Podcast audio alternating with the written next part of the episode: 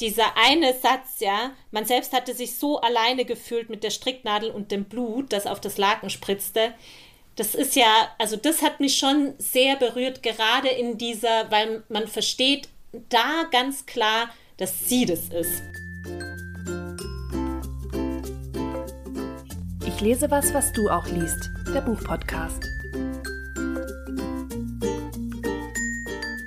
Hallo Martina. Hallo Fabienne. Hallo liebe Zuhörenden da draußen an euren Endgeräten. Keine okay. Ahnung.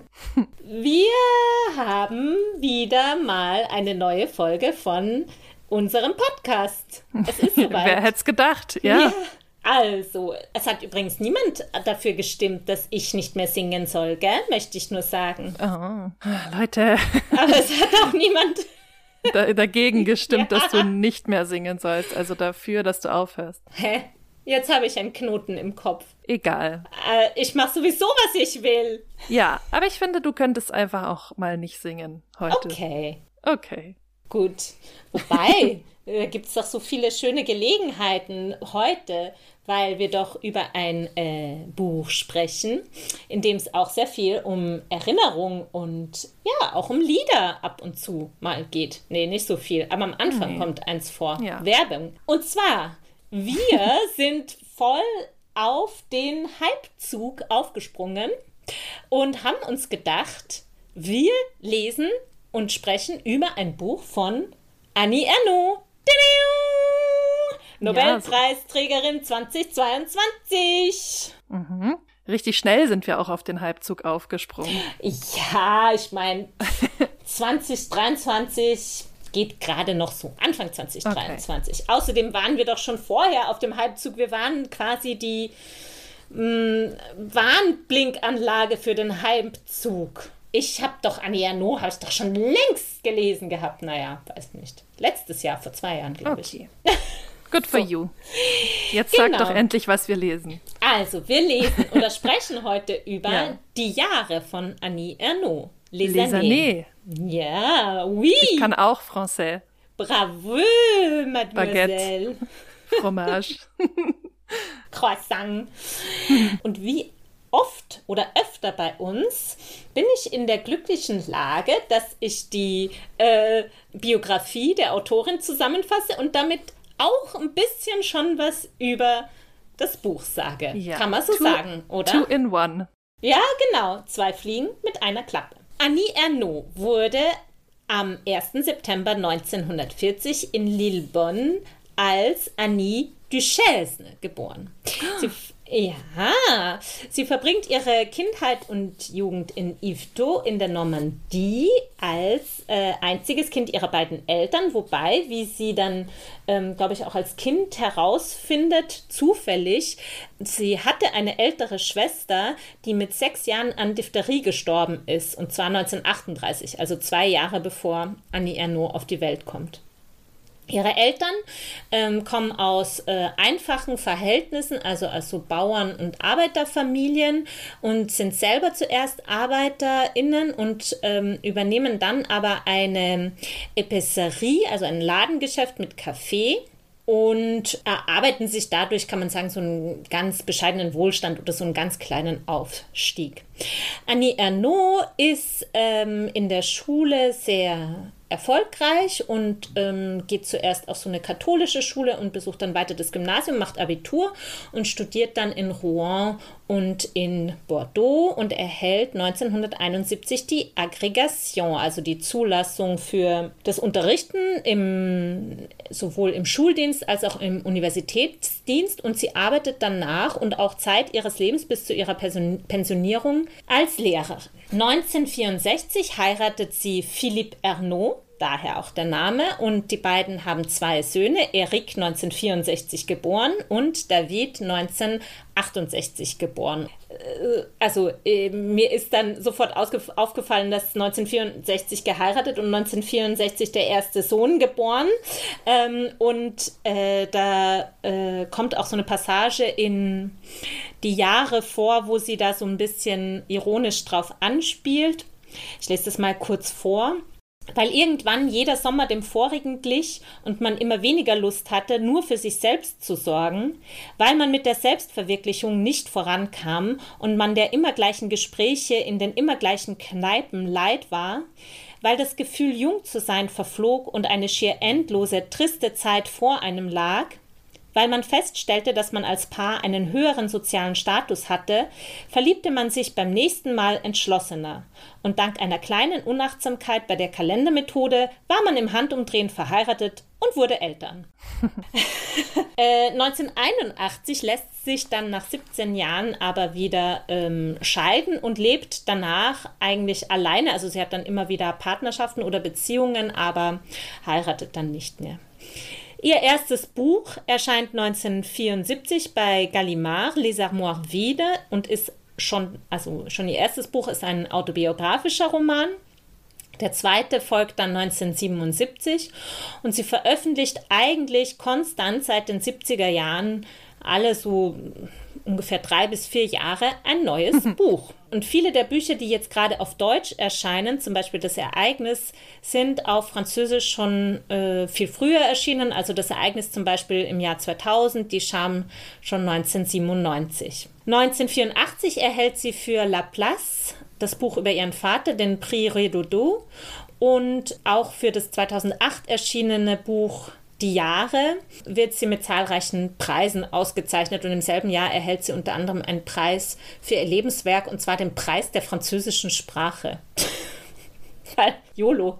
Ähm, genau. Und was ich interessant finde, da können wir vielleicht noch mal drüber sprechen, ist, dass ihr literarisches Schaffen und auch ihr literarischer Erfolg in die Jahre eigentlich ausgespart bleibt. Also das ähm, finde ich schon äh, bemerkenswert und äh, warum das so ist, kann man ja vielleicht noch mal drüber reden. Außer ganz am Ende.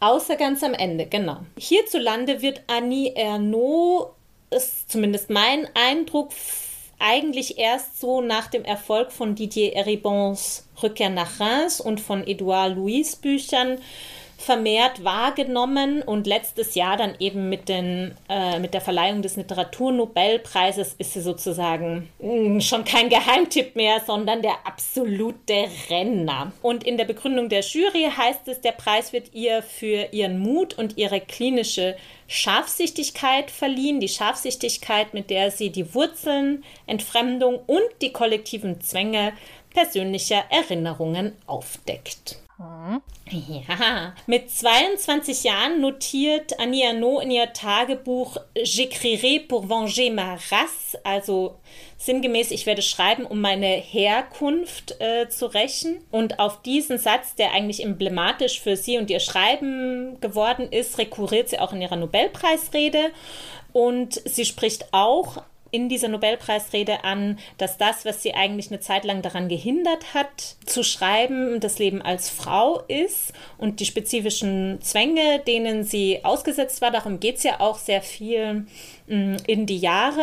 Und sie erweitert daher eben in der Nobelpreisrede dieses äh, Diktum oder so ihre, ihr Motto, kann man das sagen, so von, also sie, sie schreibt, um ihre Klasse und ihr Geschlecht zu rächen. Oder sie sagt, es ist eigentlich beides eins. Und sie beschreibt eben auch in dieser Nobelpreisrede, dass die Tatsache, dass sie ein, das auch so ein Begriff von ihr, Transfuge de Classe ist, also so eine Art Überläuferin zwischen den sozialen Klassen, dass das so ganz zentral für ihr Schreiben und ihre Sprache ist. Und zwar, also einerseits natürlich thematisch in dem Sinne, dass das so diese, sage ich mal, Distanz, die sie als soziale Aufsteigerin zu ihrer Herkunftsfamilie oder zu ihrer Herkunft empfunden hat, ähm, etwas ganz Zentrales für sie ist und dass sie aber genau diese, sie spricht sogar von Zerrissenheit, dass sie genau diese Zerrissenheit eigentlich nicht in der Sprache der der Herrschaft oder in der Herrschaft, herrschen, der Sprache der herrschenden Klasse beschreiben konnte. Also um ihre Geschichte zu schreiben und die Geschichte und Erinnerung eben der Klasse, aus der sie kommt, konnte sie eben nicht auf die herkömmliche literarische Sprache zurückgreifen. Und sie sagt dann eben in dieser Nobelpreisrede, dass sie mit der schönen Literatur, mit den schönen Sätzen und dem guten Schreiben brechen musste.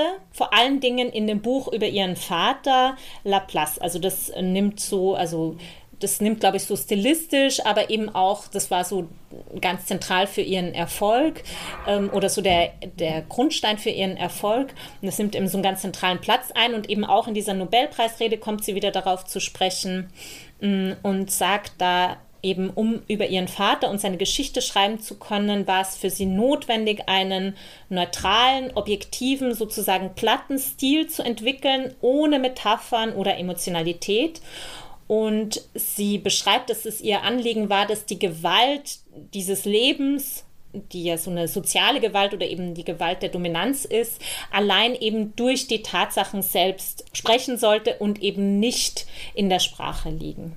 Ich habe ja schon anfangs gesagt, eigentlich ist ihr ganzes Werk von Anfang an autobiografisch und ähm, sie ist ja auch also eine der quasi Gründungsfiguren des neuen autofiktionalen Schreibens, das jetzt auch ja sehr verbreitet und auch wo es einen Hype darum gibt, schon seit ein paar Jahren.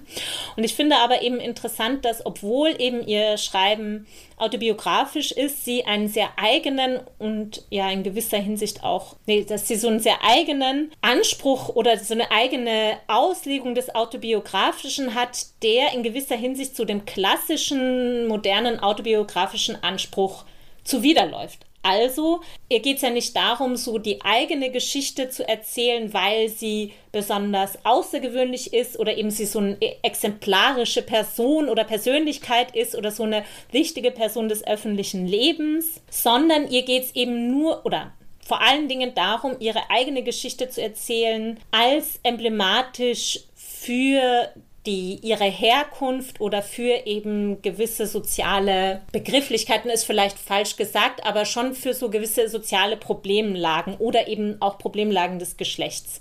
Also das Ich, das sagt sie auch noch mal in der Nobelpreisrede, sie sagt eigentlich ich und will aber, dass dieses Ich als transpersonal verstanden wird.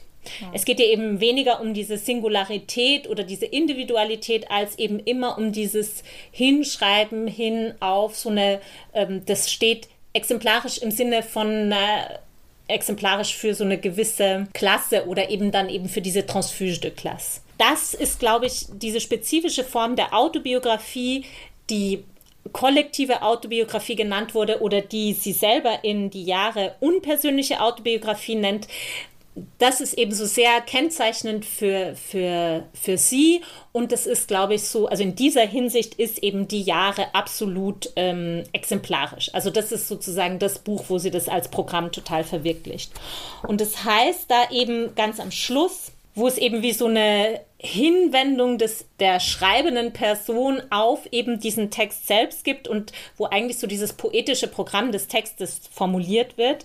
Und da heißt es eben, es soll eine fließende Erzählung sein, geschrieben im Imparfait, in einer fortschreitenden, absoluten Vergangenheit, die die Gegenwart verschlingt, bis hin zum letzten Bild eines Lebens. Ein Fluss, der immer wieder durch Fotos und Videosequenzen unterbrochen wird, welche die aufeinanderfolgenden körperlichen Formen und gesellschaftlichen Positionen ihres Seins dokumentieren. Sie sind die Standbilder der Erinnerung und zeigen gleichzeitig den Verlauf ihres Lebens. Das, was sie einzigartig macht, nicht durch die äußeren gesellschaftlicher Weg, Beruf, oder inneren Gedanken und Sehnsüchte, das Bedürfnis zu schreiben, Elemente ihres Lebens, sondern durch deren individuelle Kombination. Die Frau, die auf den Fotos immer eine andere ist, spiegelt sich im Sie der Erzählung. In dem, was sie als unpersönliche Autobiografie begreift, gibt es kein Ich, sondern nur ein Mann oder wir. Jetzt erzählt sie auch von früher. Und ich glaube, in dieser, äh, also es ist wirklich so auf der vorletzten Seite oder auf einer der letzten Seite, eben in diesem Programm ist eigentlich verdichtet auch so dieses, ähm, sag ich mal, formal sehr Besondere dieses Textes, nämlich, dass er wechselt zwischen Passagen, die in eben der Mann- und Wir-Form erzählt sind. Also im Französischen ist es on, das also Gilles Deleuze auch mal als so vierte Person Singular bezeichnet hat. Also ist im Deutschen wirklich so die Entsprechung von man sagt, man tut, man macht. Und eben es gibt ähm, viele Passagen, die eben so geschrieben sind, in der eben im Imperfekt. Und dann gibt es Passagen, die im Präsens geschrieben sind, ähm, in denen Fotos beschrieben werden und später dann Videos und in denen eben in der dritten Person sie gesagt wird. Und im ganzen Text kommt dementsprechend kein einziges Mal das Wort ich vor, obwohl es eben chronologisch eigentlich sich am Leben Annie Ernaux orientiert. So viel erstmal vielleicht vorweg. Oder willst du noch was ergänzen? Nein, nein, nein, ich möchte nichts ergänzen. Ich möchte das direkt aufgreifen, aufgreifen, yes. auseinanderbröckeln. Yes. Weil, also, weil das, was du jetzt so gesagt hast, das würde man halt natürlich schreiben in einer sehr schönen Pro-Seminararbeit und dann macht man einen Punkt und dann, weißt du, weil dann hat man das schön analysiert und so. Ja. Ähm, und netterweise ähm, liest man ja auch ähm, 250 Seiten des Buches und wenn man es dann nicht kapiert hat, erklärt einem Annie Ernaux kurz, ähm, was, was es jetzt damit auf sich, was man die ganze Zeit nicht gecheckt hat. Dann sagt sie es nochmal für The People in the Back, das, also den Absatz, den du gerade vorgelesen hast. Ähm, also so mal wieder äh, Telling statt Showing. Ne? Aber immerhin ganz am Schluss. Ja. Immerhin ganz mhm. am Schluss, aber irgendwie dann dadurch finde ich so fast nochmal bevormundender, mhm. weil es mhm. nochmal so ist, ich kann euch jetzt nicht gehen lassen, ohne das nochmal zu sagen, was ihr jetzt mitnehmen müsst aus dem Buch. Mhm. Also weißt du, so mhm. äh, fand ich irgendwie komisch und ich frage mich halt so, überzeugt dich das? Mhm. Das, was du jetzt so gesagt hast, mit, mit dieser unpersönlichen Autobiografie und das äh, sozusagen ihr Ansatz. Weil ich finde, ein bisschen hat man also auch wie du das jetzt gesagt hast und wie, glaube ich, das Buch auch oft rezensiert wird, soll ja so in diesem nicht ich sagen, sondern Mann sagen, also dass ich das so ein bisschen in der, in seiner Generation und in seiner sozialen Klasse oder was weiß ich, so untergeht und eins von vielen ist. Hast du das als so einen zurückhaltenden oder demütigen Move lesen mhm, können? Mhm, Weil ich mhm. nämlich nicht, und das ist was, was mhm. mich wirklich von Seite eins auch gestört hat, ich finde das ähm, extrem anmaßend. Mhm. Also ich finde, irgendwie der Vorwand ist so dieses, ich sage nicht ich, weil sozusagen ich bin so speziell nicht, ne, wie die großen mhm. Autobiografien, die irgendwie so ihr singuläres Ich da auf 400 Seiten darstellen müssen. Ich bin ja nur eine kleine, äh, ein kleines Mädchen aus der Arbeiterklasse und so. Aber trotzdem ist meine, mein Leben exemplarisch für eine mhm. ganze Generation. Mhm. Und irgendwie fand ich das fast, also mich hat das fast mehr belastet, ehrlich gesagt. Mhm. Oder mhm. mehr, ähm, ich fand es anmaßender und größenwahnsinniger, als einfach zu sagen, okay, mhm. hört mal kurz zu, alle, das ist jetzt meine persönliche mhm. Erfahrung. Mhm. Oder? Wie, wie hat das auf mhm. dich gewirkt? Mhm. Also ich finde es total interessant, was du sagst. Ich, ich sag zuerst was, was, äh, ich lese zuerst vor, was da hinten auf dem Buchcover als so ein mhm. Blurb steht. ja, macht mich, mich auch fertig. Ja, ja. aber ich musste so lachen, weil das letzte, ja. Ein sehr persönliches Buch, eine Zeitreise in meine Kindheit, meine Jugend. Sehr zu empfehlen. Ich mir auch so denke, Moment, hä? Was ich glaub... so? Und es ist so voll zu empfehlen, weil es redet von meiner Kindheit und Jugend und dann, hä? Und ich finde interessant, weil ich habe tatsächlich, das war in so ein bisschen einem anderen Kontext, aber da ging es eben auch um dieses Mann oder wir. Und da gab es so diese Leseerfahrung von, dass es einen eigentlich total ausschließt, Mhm. Weil, wenn man das nicht eben hatte, also ja, wieso, man voll. hat alles, also ich habe es nicht gemacht. Ja, ja so. ich hätte mir bei, bei jedem zweiten ja. Satz, weil ich finde, es ist auch ein großer Unterschied zwischen wir und Mann. Ja. Mhm. Weil bei wir könnte das ja sein, okay, ich meine damit eine mhm. definierte In-Group sozusagen, mein Freundeskreis oder so, aber Mann ist ja total allgemein. Ja, ja, ja. Zum, zum Wir nicht dazugehören, dann denkt man so, okay, ich bin halt nicht in diesem Freundeskreis drin oder in dieser Gruppe, aber ja. ich bin halt in einer anderen Gruppe. Aber wenn ich mich in dem, was von einem Mann-Satz beschrieben mhm. wird, nicht wiederfinde, dann habe ich das, dann finde ich als Leserin oder generell so als das Gegenüber dieser Person, die so spricht, dann heißt es ja, ich bin im Prinzip nicht normal. Also weil diese ein Mann finde ich kreiert ja einen, eine ja, ja. eine preskriptive Normalität oder eine Norm. Und ich habe mir halt auch so gedacht, also ich, bei jedem zweiten Satz könnte man dann hinterschreiben, bei allen, bei jedem. Mhm. Ich, ich glaube nicht. Ich glaube, du meinst damit dich mhm. und die Leute, die so. Also irgendwie fand ich das schwierig. Und es hat sich auch schon sehr früh eingestellt, dass mich das gestört hat. Mhm. Ich finde, je mehr man das dann liest, desto ähm, dann gewöhnt man sich so ein bisschen dran. Aber ich finde irgendwie so diese, dieser Wahn zu verallgemeinern, ich finde den gar nicht so humble. Wie heißt es auf Deutsch? Bescheiden. ja, ich finde das gar nicht, gar nicht bescheiden, sondern ich finde das eigentlich sehr anmaßend. Andere Bücher von Annie Ernaux sind zum Teil auch so, also obwohl da dieses, diese Mannform nicht gewählt wird, aber dass einerseits das Buch das irgendwie ähm, produziert, so dieses Allgemeine, aber dass es noch mehr von den Rezensionen ihr so aufoktroyiert wird, dass sie die Stimme einer Generation, ja. einer bestimmten Gesellschaft ist. Also das wird dadurch nochmal verstärkt und eben auch durch so Sachen wie die Blurbs und so.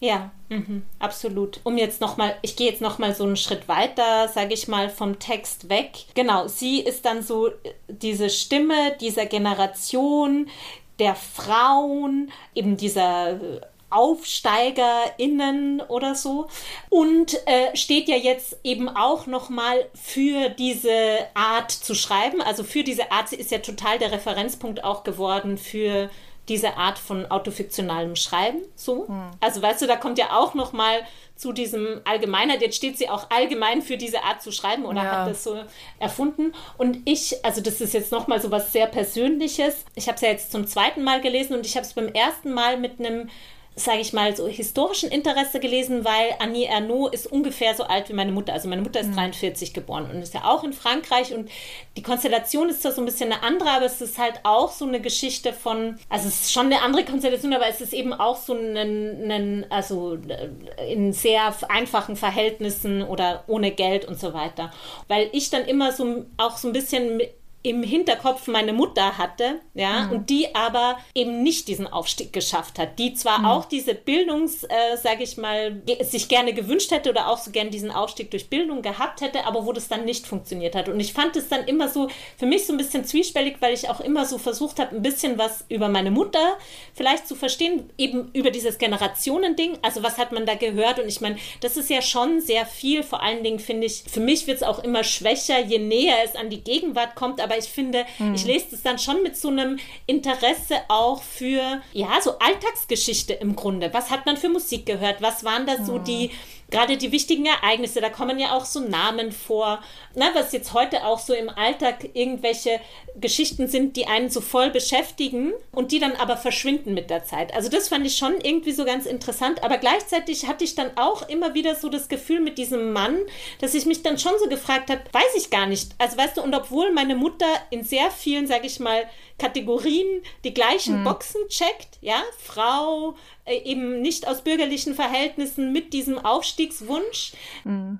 Selbst da hat es irgendwie nicht so gepasst, ja. ja. Also ich verstehe total, was du meinst. Ja, ja, ja. ja. Also ich fand es auch, äh, und das ist auch ähnlich, also ich habe äh, von Annie Arnaud nur noch dieses Erinnerungen eines Mädchens ja. ähm, gelesen. Und da geht's ja drum, soweit ich mich erinnere, dass, eine, ein, dass sie als junges Mädchen eine kurze Affäre mit einem ihrer Betreuer oder so in so einem, mhm. was war das, Internat oder Ferienlager? Ferienlager, genau. genau, Ferienlager. Ja, genau. Mhm. Hatte, den sie auch sehr angehimmelt hat und das ist dann aber irgendwie unangenehm verlaufen. Also es war auch nicht so so, ja, sie haben miteinander geschlafen, aber es war, kann mich nicht mehr genau erinnern, es, aber, also sie wollte es schon, aber es war halt einfach kein, keine gute Experience und so. Und dann geht es, das passiert aber schon ganz am Anfang und dann geht es eigentlich den ganzen Rest des Buches darüber, wie sehr sie leidet, dass er sie nicht mehr beachtet und schmachtet ihm halt total hinterher. Und ich weiß noch, alle Rezensionen, die ich gelesen habe, war, ja, Annie Ernaux beschreibt hier die universelle ähm, Erfahrung, ein junges Mädchen zu sein. Mhm. Und ich denke mir nur so, nein, nicht alle jungen Mädchen, keine Ahnung, sind heterosexuell, nicht alle sind überhaupt sexuell, nicht alle sind so naiv mhm. wie sie. Also irgendwie, ich fand, mhm. ich fand es so speziell und es ärgert mich so, dass das, also einerseits, das, das eine ist sozusagen der, ähm, die Rezeption, aber halt auch, dass, dass Annie Ernaux als Person, die in der Gegenwart schreibt, ich meine, das Buch ist von 2008, so keinerlei Gefühl dafür zeigt oder Gespür dafür zeigt, dass es Leute gibt, die anders sind als sie. Das finde ich einfach super schwach. Also ich finde, dadurch kriegt das Buch auch so einen extrem altmodischen Twist oder böse gesagt, man merkt, dass sie äh, das als relativ alte Frau geschrieben hat die mhm. einfach so ein, ja, irgendwie so, es geht nicht, ja, jetzt nicht nur, dass sie ihre eigenen Privilegien nicht kennt, aber einfach, dass sie so ein bisschen sich einordnen kann, dass nicht alle die gleichen Erfahrungen gemacht haben. Ich finde, das fehlt total. Mhm. Und das ähm, ärgert mich. Und das gefällt mir dadurch auch nicht. Und das andere, was du sagst, so das, ähm, ich meine, eigentlich ist ja auch keine Autobiografie, weil, also es gibt ja kein Selbst, also mhm. weißt du, mhm. es gibt kein, äh, kein Selbst, was in dieser, in diesem Buch irgendwie hervortritt und dessen äh, Entwicklung man irgendwie nachverfolgen kann. Mhm. Es gibt ein paar externe Fun Facts so von früher. mhm. Aber es, also ich finde, das qualifiziert sich eigentlich überhaupt nicht als Autobiografie. Meiner Meinung nach ist es eine Chronik mit mhm. einem bisschen ähm, persönlichen Anstrich. So, mich hat's ein bisschen erinnert, kennst du noch so früher kam manchmal auf RTL so die 80er Show. Und dann, dann haben, und dann wurde irgendwie sowas eingeblendet und dann haben irgendwelche, dann haben irgendwelche C-Promis dazu gesagt, ja, wir hatten auch den Fernseher von, oder den Walkman von Sony und so war es halt. Also es die Lavalampe. Halt so, genau. Und das hat dann halt meine Eltern mega interessiert, weil die halt auch in der Zeit jung waren und dann haben die gesagt, ja, gell, schau, das haben wir auch gehabt und so. Und ich saß aber halt daneben und dachte, ja, also, weißt du so. Yeah. Und ich glaube halt, die Leute, die wie du irgendwie ein persönliches Interesse an dieser an Frankreich und an dieser Zeit haben. Die können da dann was rausziehen, aber ich habe mich interessiert halt weder Frankreich noch unbedingt so diese Generation jetzt im Speziellen und ich mhm. für mich war es einfach extrem belanglos. Mhm. Also es interessiert mich doch nicht, welche welche Fotos die irgendwo stehen hat oder was sie welche Lieder im Radio kamen 1900 71. Also weißt du, natürlich, das könnte man jetzt hier jeder Autobiografie vorwerfen, aber ich mhm. finde, andere Autobiografien sozusagen kreieren ähm, die Dringlichkeit, dass ich, dass ich mich dafür interessiere selber, ja. in dem, mhm. wie sie erzählen. Und das macht dieses Buch halt irgendwie nicht. Also es hat sich mir nicht ähm, erschlossen, wa warum es mir wichtig sein sollte. Mhm. Also ich muss jetzt ganz viele Sachen sagen. Ja, ja. Obwohl wir es eigentlich auch einfach lassen könnten, weil du hast schon, zack. Nee, ich will dich auch gar nicht, ich, also ich verstehe total, was du meinst. Ich will dich auch gar nicht überzeugen, so von ja. irgendwie. Ähm, vielleicht nochmal zurückkommend auf Erinnerungen eines Mädchens, was ich da nämlich erstaunlich finde, schilderst, und mir ging es ähnlich, was nämlich tatsächlich da geschildert wird und man versteht es, also ich habe es auch nicht verstanden, es ist eine Vergewaltigung. Sie hat dann später, da habe ich so ein Interview mit ihr gelesen und dann hat sie auch nochmal, da ging es auch nochmal so im Kontext von MeToo und so weiter und dann hat sie gesagt, ja, ich hätte damals, dachte ich nicht, dass das eine Vergewaltigung ist und heute würde ich das denken. Genau, also es ist dann schon in dem, also aber es, es, war ja irgendwie so, eigentlich mochte sie ihn schon, aber dann in dem Moment, da war es ja. eine Vergewaltigung, da lief es nicht gut ab. Dann danach war es doch dann schon so, dass sie dann immer doch noch was von ihm wollte. Ja, und dann so enttäuscht war, ja. dass er nicht mehr zu ihr ja. kam. So. Genau, also es war halt eine super spezielle Geschichte und die kann man auch erzählen. Mich hat halt gestört, dass das jetzt wieder dargestellt wurde, als ja, jeder kennt's, jeder hat's, jeder ja. hat's erlebt mhm. und so. Ja, ja. Weiß ich nicht. Nee, und ich glaube, das ist halt aber auch dieses, was du ansprichst mit dem jeder kennt's, jeder hat's erlebt oder dass es sofort postuliert wird als universell im Grunde. Ja? Mhm. Ich musste, als du das gesagt hast, dran denken, das sagt auch Chimamanda Ngozi Adichie, die hat so einen TED-Talk, das heißt der heißt, glaube ich, The Danger of a Single Story. Mhm, ja. Ja. Ähm, und da ist so sinngemäß, sagt sie, das Problem äh, zum Beispiel, also in der Repräsentation von jetzt zum Beispiel Afrika, also allein schon, weil man Afrika sagt, ja, so, mhm. ist eben, dass es immer nur so eine Geschichte gibt und dass die voller Stereotypen ist. Ja? Und ja. das Problem sind nicht die Stereotypen, sondern das Problem ist, wenn es nicht eine Vielzahl an Geschichten gibt. Ähm, sie hat da eben so dieses Beispiel, mh, mm, dass sie in die USA kommt und einer so zu ihr sagt, ja, ich habe, ich weiß nicht mehr genau welches Buch, vielleicht sogar Heart of Darkness oder so gelesen und so dann auf die Art sagt, ja, jetzt weiß ich alles über Afrika. Ja, ihr seid ihr. ja alle so. Genau, ja, genau, so. Und das fand ich auch so. so dann sagt ja, ja, sie so zu ihm, gut. ja, also sie hat ja neulich so dieses amerikanische Buch gelesen, American Psycho. Aber so ist es eben nicht. Das ist ja ihr Punkt. Genau. Weil aus den genau. USA durch die kulturelle Dominanz kennen wir ganz viele Geschichten und dann können wir sagen, das ist nur eine Geschichte. Genau. genau.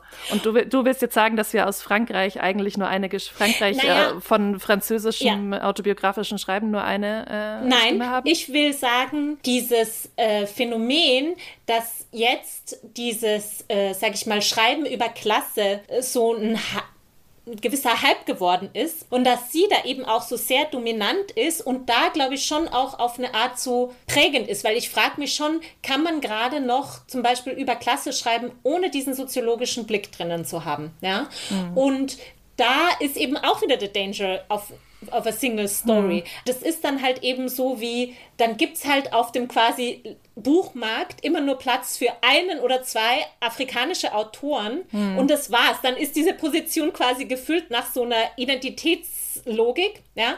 Und so ein bisschen kommt es mir da auch vor, dass das jetzt, also musste ich nur dran denken, als du das gesagt hast, ja, dass ich gar nicht so genau weiß. Also klar, sie postuliert es auch ebenso, dass das so ganz stark ihr Motor ist und dass sie unpersönlich schreiben will, aber ich glaube, oder ich weiß nicht, ob sie unbedingt sagen wollen würde, ja, ich repräsentiere jetzt alle Erfahrungen. Hm. Und ich finde aber auch, was du gemeint hast mit dem, dass man eigentlich gar nicht so viel über sie oder über ihr Leben erfährt oder dass es eben eigentlich nicht so klassisch autobiografisch oder so, dass es gar hm. nicht autobiografisch ist, sondern eher eine Chronik. Weil ich finde auch interessant eben in dieser Passage, die ich vorhin vorgelesen habe, wo ja so geschildert wird, eigentlich wie sie auch schwanger wird und heiratet. Ja, mhm. und das aber so total distanziert ist und das kommt ja an ganz vielen Stellen vor, also auch, dass sie sich dann scheiden lässt. Ja, das sind eben die Momente, wo sie eigentlich immer, immer in dieser dritten Person, äh, in dieser, mhm. in diesem Mann und eben dadurch gar nicht so, was ich ja auch in meiner Einleitung gesagt habe, es gibt keine emotionale Beziehung. Also man weiß nicht, wie sie sich fühlt das wird halt völlig veräußerlicht, ja. Es mhm. geht völlig auf in diesem, ja, man hat sich irgendwie so oder so gefühlt, ja, so oder nicht mal so oder so gefühlt. Ja, man hat sich dann halt getrennt.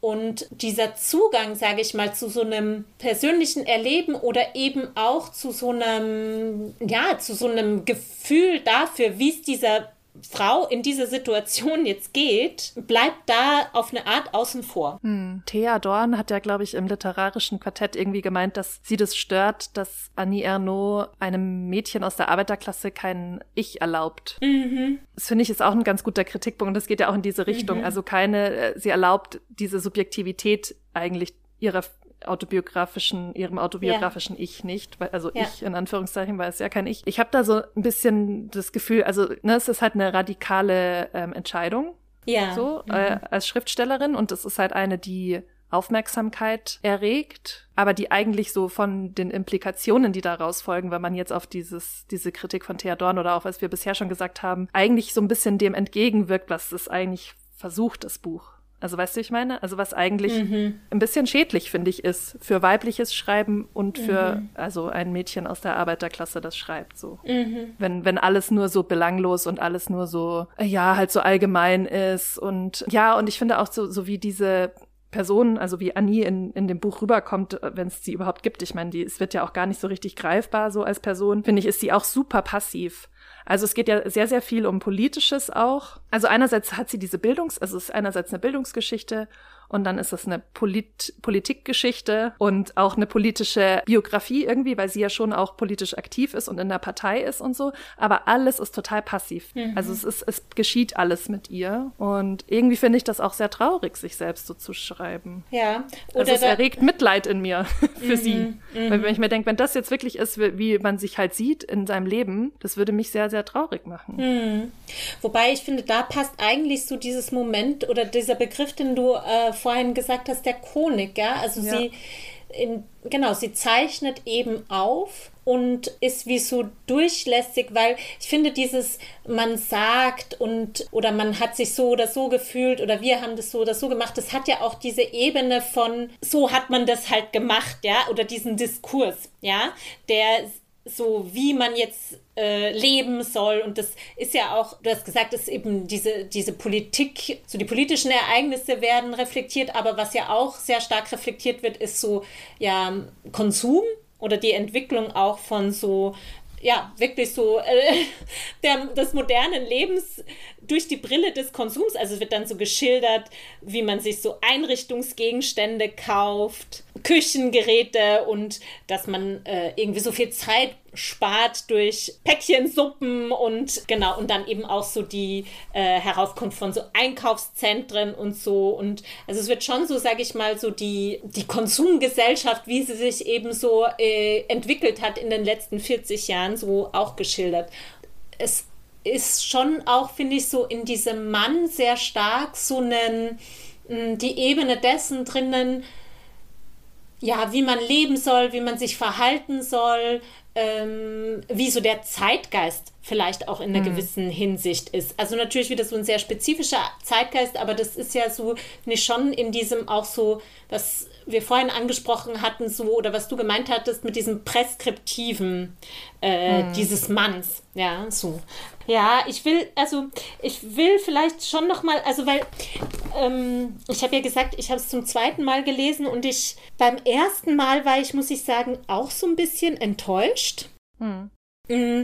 Ich fand, es hatte dann auch so seine Längen, so zwischendrin eben vor allen Dingen in diesen, ähm, sage ich mal, zeithistorischen Passagen, wo es dann auch sehr viel um äh, ja, die Wahlen in Frankreich oder wie auch immer äh, ging. Und jetzt, als ich es nochmal gelesen habe, hat mich schon nochmal stärker berührt. Das ist vielleicht so ein bisschen gegen das zu gehen, was du gesagt hast, dass es so ganz äußerlich ist und so wenig Möglichkeiten zur, so zu einer Nähe eigentlich zu dieser Protagonistin anbietet. Weil ich fand es jetzt schon nochmal so ähm, berührend, dass es schon immer wieder so Passagen gibt, wo man, also obwohl sie in dieser unpersönlichen Form spricht, schon berührt ist oder gerade weil sie in dieser unpersönlichen Form spricht. Und ich muss jetzt nur die Passage suchen, die ich meine. Also für mich persönlich sind es nicht diese Passagen, wo sie immer diese Fotos beschreibt. Da bin ich hm. voll bei dir. Ich finde sowieso Fotobeschreibungen sind so, das geht halt, also weißt du, so, das ist so ein, und dann Fotobeschreibungen von Fotos, die für einen selber total wichtig sind, die halt so private Fotos sind, das übersetzt sich für mich halt null, ja. Ah ja, ja. das fand ich nämlich schon, muss ich sagen, eine sehr ähm, berührende Passage, obwohl sie gerade sehr, also obwohl sie sehr unpersönlich ist oder gerade weil sie sehr unpersönlich mhm. ist. Also, ähm, Später würde man sich nicht mehr an das genaue Datum erinnern, nicht einmal mehr an den Monat, auf jeden Fall war es im Frühling, sondern nur noch daran, dass man sämtliche Namen gelesen hatte, vom ersten bis zum letzten. Es waren so viele, und man selbst hatte sich so allein gefühlt mit der Stricknadel und dem Blut, das auf das Laken spritzte. Die Namen aller 343 Frauen, die im Nouvel Observateur erklärten, abgetrieben zu haben. Und da finde ich, ich meine, dieser eine Satz, ja, mhm. man selbst hatte sich so alleine gefühlt mit der Stricknadel und dem Blut, das auf das Laken spritzte. Das ist ja, also das hat mich schon sehr berührt, gerade in dieser, weil man versteht da ganz klar, dass sie das ist. Ja. Ähm, und da klar auch in dieser Konstruktion von die vielen und man selbst fühlt sich so alleine in diesem Gegensatz, aber da finde ich, ist es schon. Ähm, ja, da gab es für mich schon so einen Moment, wo ich auch sehr berührt war. Aber es hm. sind äh, total, also es sind eher so aufblitzende Momente. Aber die Frage ist ja, ob sie das will. Also weißt du, die Frage ist, ob sie einen so berühren will. Ja, aber das ist ja schon auch, was du in der, was man immer wieder liest und was du auch in der Einführung gesagt hast mit diesem klinisch. Ja. Ich mhm. finde, das, das ist schon so, was das halt total trifft, so dieser nüchterne Stil. Mhm. Genau, wo man halt nicht weiß, ne, ist das Absicht oder ist das irgendwie ein Effekt? Mhm. Oder beides. Ja. Also ja. Mhm. Und was ich aber auch interessant finde, also weil äh, in einem Interview habe ich mal ähm, gesehen, da hat sie auch so gesagt, ja, sie wäre, sie könne gar nicht ähm, Romane schreiben oder so einen Roman schreiben wie Flaubert. Ja, und das Interessante mhm. ist aber, dass natürlich genau dieses Klinische ist ja total und auch so dieser, dieser impersonelle Stil ist ja total ein Erbe Flauberts. So, also das äh, ist ja auch, das wurde ja auch bei Madame Bovary und so weiter, ne, wurde das ja auch total kritisiert, dass der ja auch auf keinen Fall irgendwie so eine Emotion herstellen wollte. Der wollte so eine totale Distanz in dieser Sprache schaffen. Ja? Mhm. Ähm, und es ist ja schon interessant, dass äh, sie da quasi ja schon sehr an Flaubert anknüpft, obwohl sie sagt, sie knüpft nicht an. Aber ich glaube, was sie meint mh, mm, und was hier ja so sehr stark ist, ist so eine so eine Entdramatisierung. Also es gibt ja da auch keine wirklichen, also na, da, das ist ja auch dieses Bild, das sie da am Ende aufruft, ja, die Vergangenheit, die wie so ein Strom an Bildern an einem vorbeizieht. Und wo aber eben in diesem Strom, klar, da gibt es vielleicht so ein paar Strudel, um in diesem Bild zu bleiben, ja, da gibt es vielleicht so ein paar Strudel und so ein Ding, aber das hat ja natürlich nichts Dramatisches. Also es gibt keine Zuspitzung, es gibt keine Dramaturgie, es gibt keine Plot-Twists oder wie auch immer. Das geht halt einfach alles so nacheinander, selbst die Scheidung, selbst eine Abtreibung, das ist alles mhm. sozusagen nicht dramatisch aufgeladen. Es ist komplett nee. entdramatisiert. Ja? ja? Und man könnte auch wieder sagen, ne, so dieses na, das berühmte E.M. Foster, uh, The King died and then the Queen mhm. died ja, is ja. a story. Mhm. Ja, ja. Ja, und vor allem, es ist halt auch sehr schwer, von etwas berührt zu werden. Also berühren ist so ein blöde, blödes Wort, ne? Aber halt irgendwas sozusagen bei einer Erzählung mitzufühlen, wenn nicht mal die Protagonistin von irgendwas berührt ist. Es gibt ja nichts, wo sie irgendwie sagt, also wo irgendwie so Gefühle geschildert werden, oder? Oder sehr, sehr wenig. Ja, sehr wenig, ja. Aber es gibt schon, aber interessanterweise dann eher bei eben so, so wie hier, also mit diesem, sie liest diese äh, Namen der 343 Frauen oder auch 68 hm. wird so äh, beschrieben. Aber interessanterweise so viele der, sage ich mal, persönlichen oder diese Passagen, wo nicht Mann gesagt wird, sondern sie, wo äh, in der Gegenwart, also in Präsenz auch erzählt wird, da ist es oft seltsam, aber gut, das liegt dann auch teilweise, also da gibt es auch so Passagen, wo quasi auch darüber reflektiert wird, dass sie so in diesem Leben als Mutter, als Ehefrau, als Berufstätige steht, dass sie gar nicht dazu kommt, irgendwie sich so zu spüren, weil das mhm. ist ja hm. auch so ein Credo von Ernaud, dass sie immer sozusagen erst, wenn sie schreibt, über etwas schreibt, hat sie es wirklich wie so sich angeeignet oder verarbeitet oder mhm. ähm, so. Und dass es da vielleicht auch, könnte man, also es ist, wie, wie du vorhin gesagt hast, könnte man sich fragen, ist das ein Effekt? Also ist das ein bewusst gesetzter Effekt oder ist das ähm, oder nicht? Aber könnte man ja auch sagen, das ist ja auch so ein gewollter Effekt, dass sie eine Zeit lang einfach gar nicht so in ihrem Leben oder mhm. bei sich war. Weißt du? So. Ja. Irgendwie, je mehr wir darüber sprechen, desto mehr Mitleid habe ich mit ihr. Oh mein Gott. Irgendwie, es ist ja auch, dieses Buch ist ja komplett ohne Spaß. Naja. Also gibt, äh, also ich finde, es gibt eigentlich, also Humor gibt's fast nicht und Spaß gibt's meiner Meinung nach gar nicht. Naja, es gibt schon so ein paar lustige Sachen. Genau, also es gibt so ein bisschen äh, Humor, aber ich finde also, dass jetzt ja. mal die, die Leute, die, diese Manns, die es da gibt, ja. diese Massen, die, für die sie anscheinend spricht, dass die mal irgendwie eine gute Zeit gehabt hätten. Ja, doch, da gibt es doch diese eine, weißt du, so äh, Szene, wo sie so schildert, ja, da sitzen sie so zusammen abends, die ganzen Familien in irgendeinem so Bauernhof, den irgendwer gekauft hat und trinken und dann fängt man irgendwann an, über seine sexuellen Vorlieben zu reden und dann sagt immer irgendeine Frau, ich finde Kacken geil. Ja, genau, das war das Einzige, was ja. lustig war. Und auch am Anfang finde ich eine gute, ein gutes Ding war auch eine Bäuerin, die in einem Abteil mit deutschen Soldaten sitzt und also während noch, während, ich glaube, nach dem Krieg oder während des Krieges und die sitzt in einem Zug mit einem, in einem Abteil mit lauter deutschen Soldaten und furzt und sagt, wer nicht hören will, muss fühlen. Hm. Das fand ich auch ziemlich lustig. Ja. Oh Gott, Aber Martina. Sind... also, ich sehe schon, ich bin leichter, glaube ich, zu erheitern als du. Bei mir gehen so Pfurzwitze immer. Nee, aber ich meine, das sind ja auch die Leute, die dann diese lustigen Sachen sagen, wie die Frau, die sagt, ich liebe Kacken und so. Ja. Die sind ja nicht die Allgemeinen, die damit nee, gemeint ja, ja, sind klar. in dieser Erzählung, sondern das sind dann so ähm, wie so Narrenfiguren, die dann mal da durchturnen und die äh, Gesellschaft da erheitern, aber irgendwie so, dass dass man mal selber irgendwas genossen hat oder so. Das kam so für mich irgendwie zumindest nicht raus, so wirklich. Mhm. Was ich mhm. auch strange, also über zwei Sachen will ich noch reden. Das eine ist irgendwie, also halt weibliche Sexualität, ne? Ist ja, ja auch immer so ein Ding, mhm. was mit, ähm, mit Erno in Verbindung gebracht wird und ja. da wieder, wird wieder gesagt, sie weiß es wieder genau, wie es ist, eine Frau zu sein und ein Mädchen zu sein und wo ich weiß, wo ich mir so denke, ja, weiß ich nicht. Und das ist, finde ich, auch so ein Kniff von ihr, den ich total albern finde, dass immer so, und das passiert sehr oft in dem Buch, dass quasi immer an unerwarteten Stellen dann plötzlich ein sexueller Nebensatz kommt. Und dann wird mhm. aber wieder weitergemacht. Also so mhm. quasi dieser Schockeffekt des Vulgären. Ah ja. Mhm. Ähm, also weißt du, sowas, ich kann es mal vorlesen, es mhm. ist gleich relativ am Anfang. Ähm, Auch werden sich auf einen Schlag alle Wörter auflösen, mit denen man Dinge, Gesichter, Handlungen und Gefühle benannte, mit denen man Ordnung in die Welt gebracht hat, die das Herz höher schlagen und die Scheide feucht werden ließen.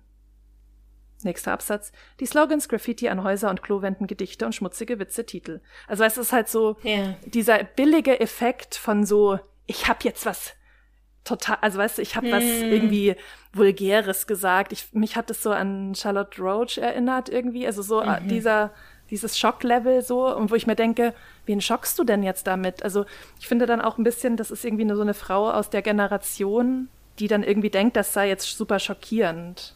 Hm. Und also das finden, glaub, also ja. das mhm. finden andere Leute, glaube ich, aus dieser Generation schockierend. Aber wo ich mir so denke, wenn man ein bisschen in der Gegenwart unterwegs ist, ist das doch jetzt auch nicht mehr nichts Besonderes, mhm. oder? Also ich verstehe mhm. nicht so richtig den Hype um um ihre Darstellung weiblicher Sexualität, will ich, glaube ich, hm. damit sagen, weil es für mich irgendwie so ein bisschen, hihi, sie hat ähm, Scheide gesagt, mäßig. ähm.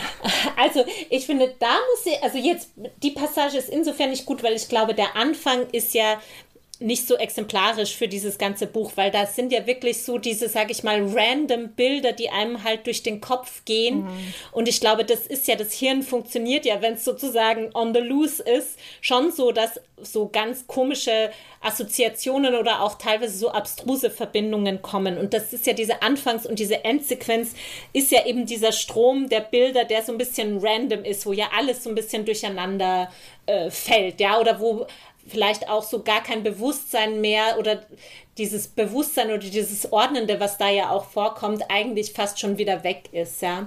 Und was ich aber schon finde, um sie auch nochmal zu verteidigen, das ist mir jetzt eben bei der zweiten Lektüre auch nochmal sehr viel mehr aufgefallen. Also das eine ist, Klar, ich glaube, was ja wirklich wahrscheinlich so dieses Generationenporträt ist, was für uns, also ich meine jetzt Frauen, die jetzt nach wahrscheinlich 70 oder so geboren sind, nicht mehr vorstellbar ist, ist diese eben, was es bedeutet hat, vor der Pille ähm, wieder Sexualität mhm. einfach so, wie schwierig das da war, ja, so oder wie auch natürlich moralisch kodiert und so weiter. Und das finde ich ist schon also ich habe mich nämlich auch gefragt, weil am Anfang war es halt so, es ging so viel, auch in der Pubertät und so weiter. Es geht immer so darum, ja, in dem Buch. Es kommt ja immer wieder vor, ja. Und da ist aber so dieses Moment von, ja, es geht halt darum, weil das halt so ein zentrales Thema ist, ja. Also auch, das sagt sie ja auch an einer Stelle, als Mädchen warst du halt quasi nur ähm, gut, wenn du halt dich nicht halt hingegeben hast und wenn du halt deine Reinheit und so weiter bewahrt hast. Ja, und dann dachte ich zuerst, okay, deswegen geht es ja die ganze Zeit darum, weil natürlich, wenn das so tabuisiert ist, wenn das die ganze Zeit verboten ist und so, dann kreist natürlich alles darum. Ja, und dann eben wird es ja schon auch so geschildert, dieses, mh, mm, die ersten sexuellen Erlebnisse und dann eben auch immer diese Angst davor, schwanger zu werden und so weiter. Und dann aber fand ich, und dann eben mit 68 die absolute Befreiung, bla bla bla. Und dann fand ich aber interessant, dass gegen Ende mh, hm, ich dann so das Gefühl hatte, da da gab es dann auch so ein, zwei Passagen, wo sie dann eben auch schon älter ist und wo sie auch auf Affären äh, anspielt, die sie hat, also auch wieder in dieser Mann-Form oder in der Sie-Form. Und wo aber schon ich habe es so interpretiert und bei mir ist es so angekommen, dass für sie dieses Begehren und dieses, diese Lust etwas ist, das für sie als Person total zentral ist.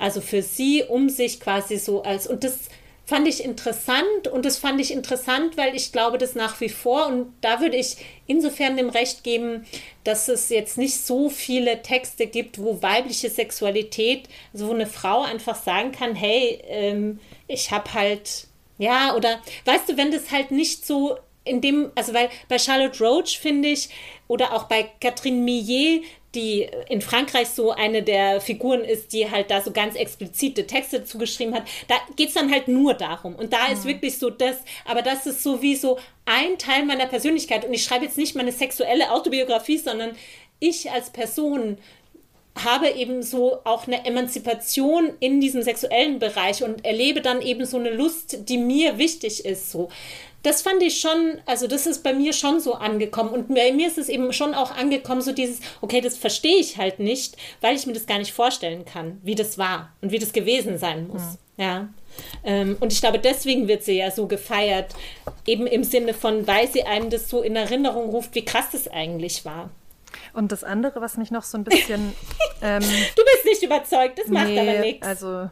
No. Ja, It's es ist halt okay. halt auch wieder so eine, so eine Verallgemeinerung, dass das für alle so war. I don't know. Was ich auch komisch fand, es war dann so ab der Mitte ungefähr, dann kamen immer wieder solche, solche Passagen, die sich so ein bisschen angehört haben, als würden die so von ähm, aktuellen ähm, rechtspopulistischen Politikern geschrieben werden.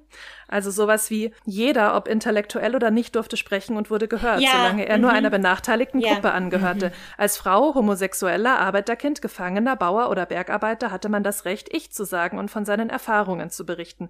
Fand ich relativ interessant, weil sie macht's ja mhm. nicht, ne? obwohl sie mhm. Frau ist und ja. Arbeiterkind. Mhm. Ähm, man dachte am liebsten in Kollektivkategorien. Irgendwer schwang sich immer spontan zum Sprachrohr der unterdrückten, prostituierten oder streikenden Arbeiter auf.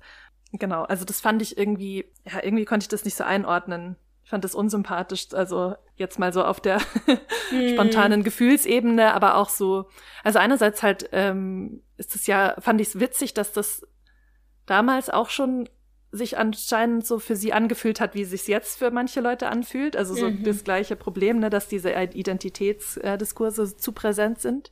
Und ich habe nicht so richtig verstanden, was das denn jetzt was das denn jetzt für sie bedeutet, weil sie selber, das ist ja genau das, was sie ausmacht, was wir jetzt die ganze Zeit besprochen haben, dass sie so quasi spricht als Arbeiterkind oder als Arbeitermädchen, das studiert ja. hat und, und als Frau. Wie hast du das so gelesen? Ja, vielleicht, also da finde ich, ähm, das also ist, glaube ich, besser verständlich, wenn man so das in dem Kontext situiert, in dem das ist, nämlich ich glaube 68 und die Folgen, weil ähm, in dem Absatz darüber, der beginnt so, hm, nichts von dem, was man für normal gehalten hatte, war mir selbstverständlich. Familie, Erziehung, Gefängnis, Arbeit, Urlaub, Wahnsinn, Werbung, die gesamte Wirklichkeit kam auf den Prüfstand. Sogar die Worte derer, die Kritik übten, man wurde aufgefordert, seine Herkunft offenzulegen. Von wo aus sprichst du? Die Gesellschaft hatte ihre Unschuld verloren. Ein Auto kaufen, eine Klassenarbeit benoten, ein Kind zur Welt bringen, alles produzierte Bedeutung. Und ich sehe das, also ich verstehe voll, was du meinst, dass es da erstmal so ein bisschen so äh, wie so eine konservative Kritik an Identitätslogiken mhm. oder an die Identitätspolitik daherkommt. Aber ich glaube, es ist eigentlich das Gegenteil. Es erklärt nochmal, woher das eigentlich kommt. Und eben so dieses, man wurde aufgefordert, seine Herkunft offenzulegen. Von wo aus sprichst du? Ja. Mhm. Und das ist ja genau dieses, was dann eben also auch mit dem jeder, ob intellektuell oder nicht, durfte sprechen und wurde gehört, solange er nur einer benachteiligten Gruppe angehörte. Ja? Also das ist, glaube ich, auch nochmal so dieses, was ja 68 gemacht hat, eben in diesem, man reißt die Hierarchien ein. Es gibt eben, das war ja auch so ganz stark so dieses, der, das universitäre System war ja extrem hierarchisiert und dann aber eben auch, das war ja, was ich darüber zumindest weiß, es war ja wirklich unerhört, dass sich Studierende und ArbeiterInnen zusammengetan haben. Und dass da auf einmal so eine Ebene gefunden wurde, wo die sich ausgetauscht haben. Und ich glaube, dass das so ganz stark eigentlich darauf ähm, anspielt. Auch wenn ich äh, es auch total interessant finde mit dem, also die Errungenschaft ist eben, dass selbst äh, Personen, denen dieses Ich äh, nicht ähm, erlaubt wurde, ja, also eben so dieses ähm, man hatte das Recht, ich zu sagen und von seinen Erfahrungen zu berichten, dass genau dieses Ich sagen, das ist, was du vorhin gesagt hast, hm. sie nicht macht. Also, ja, dass genau. sie genau, also was du mit Thea Dorn, ja, so dieses, warum sie dann eben das nicht macht. Ja, und deswegen, deswegen finde ich, liest man dann diesen Abschnitt halt so ein bisschen, als würde sie dem nicht zustimmen oder als würde ja. sie das kritisieren, mhm. weil sie es eben ja. nicht aufnimmt. Also so ein bisschen irritiert hat es mich, aber es war jetzt auch ja. nicht bewegend, weltbewegend. Ach, so. Ein großartiges Zeitdokument von eindringlicher Schlichtheit.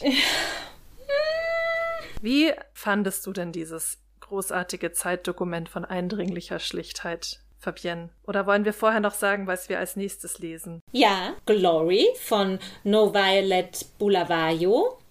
Und wir haben da auch wieder einen Gast eingeladen, yay! Und zwar den Übersetzer des Buchs, Jan Schönherr. Yay! Ja, wie fand ich das Buch? Also, ich habe es ja vorhin schon gesagt, ich habe es zum zweiten Mal gelesen und ich war bei der ersten Lektüre, muss ich sagen, so ein bisschen enttäuscht.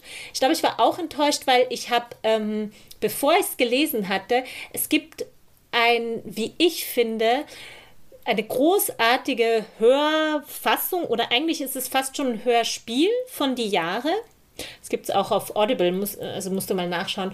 Und da finde ich, also das ist auch ganz toll gemacht mit ganz unterschiedlichen Stimmen und auch mit Musik und so. Und das war für mich so ganz, ich habe halt das gehört und ich war so, wow, das ist so toll. Und da hatte ich aber so das Gefühl, als ich es dann so gelesen habe, das war schon so das Best-of der Jahre. Also da waren wirklich so die ganz starken Szenen waren da schon drinnen.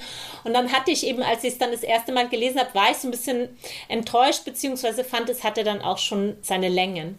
Jetzt, als ich es gelesen habe, vielleicht weil ich im Hinterkopf hatte, oh, es wird schon so noch mal so ein bisschen ja. zart, ähm, fand ich es interessant oder habe eben noch mal andere Sachen entdeckt und vor allen Dingen hatte ich dieses Mal so den Eindruck, dass ich schon sie als Person noch mal stärker ähm, gespürt habe. Vor allen Dingen, sie beschreibt da so ein Gefühl, das für sie so, ähm, das kommt an unterschiedlichen Stellen vor, dass sie so ein Gefühl hat, manchmal, dass sie so, dass sie so überkommt, wenn sie zum Beispiel also einmal so am Strand liegt und dass sie auf einmal so das Gefühl hat, sie weiß eigentlich gar nicht mehr, in welcher Zeit sie ist. Sie nennt es dann das Palimpsest-Gefühl, also so dieses Durchfallen durch die Zeit. naja, und jedenfalls, das, ähm, das, sowas ist mir halt dieses Mal mehr aufgefallen oder ich habe dann nochmal so irgendwie andere Sachen entdeckt. Und deswegen also für das, dass ich das zweite Mal gelesen habe und dann schon noch mal so für mich neue Sachen da drin gelesen habe, fand ich es eigentlich schon ganz gut, muss ich sagen. Ähm, also ich würde sagen so dreieinhalb. Hm. Ja. Ja, ich ähm, überraschenderweise fand es nicht so gut. ähm, ich fand, also ich finde diesen Kniff mit dieser Mann, äh, ne, mit ja. der Erzählform oder wie, man es nennen möchte, Perspektive. Ähm, das ist jetzt schon, das ist ganz interessant. Das stehe ich auch ein. So, das, ne, das gibt auf jeden Fall was her, was, ähm, wo man halt drüber nachdenken und auch drüber sprechen kann. Also dafür gibt's schon Brownie Points von mir. Aber so als, als Produkt dann so, als oder als insgesamt, als in Summe, also es war wirklich das langweiligste Buch, was ich in, seit langem gelesen habe. Mhm. Ich hätte es nicht fertig gelesen, wenn wir es nicht besprochen hätten, weil man mhm. ja auch schon weiß, nach 20 Seiten, es kommt nichts. Also man verpasst jetzt auch nicht, egal ob man mhm. 10, 20, 50 oder 200 Seiten liest, so, dann hat man halt more of the same so ein bisschen, aber da kommt jetzt nicht mehr so viel. Und ich fand halt diese, dieser Allgemeingültigkeitszwang oder Drang das fand ich einfach überheblich. Also das hat es für mich auf eine negative Art unsympathisch gemacht. So diese ganze Haltung, die das Buch damit hat. Mhm. Gibt ja auch manchmal äh, auf ähm, sozusagen unsympathisch in a good way von äh, ProtagonistInnen und so, aber irgendwie das, das war es nicht. Ich fand es eher ärgerlich, deswegen ein Stern. Punkt, wie auch immer. Mhm. Ich dachte mir schon, dass du es nicht magst. Ja, ich auch. Mhm. Ich fand es trotzdem interessant. Also ich finde jetzt auch, ich würde jetzt auch nicht so sagen, ich würde mir jetzt auch nicht anmaßen zu sagen, also der Nobelpreis ist total ah, ja, ähm, ja. Mhm. unverdient, weil was man dem jetzt nicht vorwerfen kann, ist, dass sich da nichts dahinter überlegt wurde oder so. Ja. Also es ist ja schon interessant gemacht, aber es gefällt mir einfach nicht. Ja. so. Mhm. Und es ärgert ja. mich auch, weil, weil ich, äh, weil ich halt einfach für mich Kunst und halt auch Literatur, ich mag das lieber, wenn das eine gewisse Lässigkeit hat und das hat es irgendwie gar nicht. Es ist, finde ich, mhm. sehr, äh, sehr versteift auf dieses ähm, Allgemeine und so. Ja. Deswegen konnte ich es ja. einfach nicht genießen und deshalb hat es mir nicht gefallen. Aber ich möchte jetzt nicht sagen, dass sie irgendwie nicht schreiben kann oder so. Also auf keinen mm. Fall. Es war halt einfach, mm. ja, ist nicht mein, ist nicht mein Geschmack. Gut. See you next time. ja, war es das mal wieder von uns. ähm, wir sehen uns. Tschüssi.